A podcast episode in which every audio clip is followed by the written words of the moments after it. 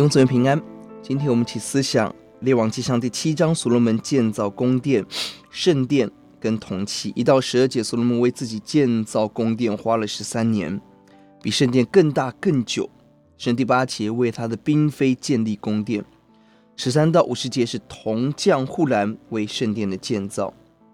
本章有两个轴线，所罗门一方面为自己建造宫殿。根据历代志是先建造圣殿，再建造宫殿，但这里似乎是同时进行，很可能是把建造宫殿提前到这里来记录。一方面是与圣殿的建造做对比，二方面也是暗暗的责备所罗门。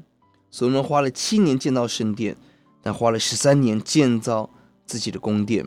圣殿的尺寸，宫殿的尺寸比圣殿大了四倍，让我们思想。并且，宫殿所用的木头、石头都是圣殿内院至圣所的规格来制造。甚至所罗门为自己妻妾埃及法尔女儿建造宫殿，摆明了违背神的律法，多立嫔妃，积攒钱财。这样为自己建造房屋，为嫔妃建造房屋所花的心力，竟然比圣殿还要多。这里看出所罗门的心已经偏离了，就是检查我们在表面金钱生命下面的真相。另一个重点是神经的铜匠护栏在神给的智慧中建造圣殿许多的铜器。所罗门甚至为铜柱命名，可见建筑何等的重要。二十一节，他将两根柱子立在殿廊前头，右边立一根，起名叫亚金；左边立一根，起名叫博阿斯。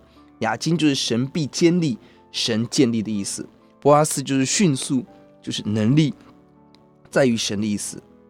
有人认为。这是两句话的起头，第一个字，右边是他必世世代代建立大卫的国位，左边是君王必因耶和华的能力欢呼，意味着神要迅速建立他自己的圣殿，而进入圣殿要仰望这两根柱子，提醒我们要竭力的建造神的家，神也迅速的用他的能力完成他荣耀圣殿建造的行列。